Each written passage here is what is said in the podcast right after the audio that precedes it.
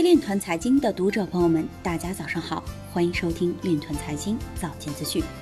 今天是二零二零年九月一日，星期二，农历庚子年七月十四。首先，让我们聚焦今日财经。韩国央行推进数字货币外部咨询方案。美国国税局备忘录表示，通过微任务赚取的加密货币是应税收入。中银协会表示，明确以区块链作为平台底层技术，分阶段进行建设。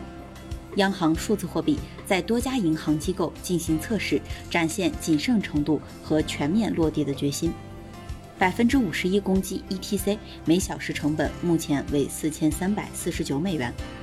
以太坊八月全网手续费达二十六万一千三百八十九以太坊，全网手续费连续三个月保持正向增长。Cardano 创始人公布 ETC Martis 客户端复活计划，灰度自二零二零年四月份。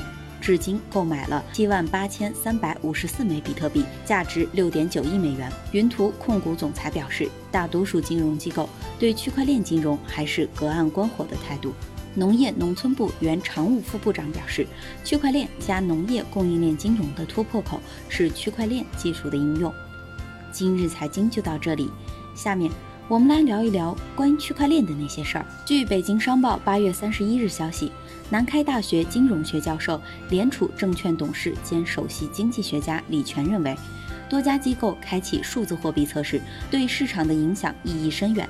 一方面，有助于寻找数字货币应用过程中有可能存在的技术缺陷，并进行及时准确的弥补；另一方面，机构测试也是对市场应用与变革的积极尝试。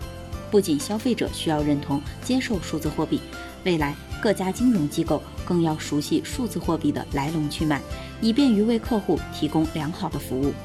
以上就是今天链团财经早间资讯的全部内容，感谢您的关注与支持，祝您生活愉快，我们明天再见。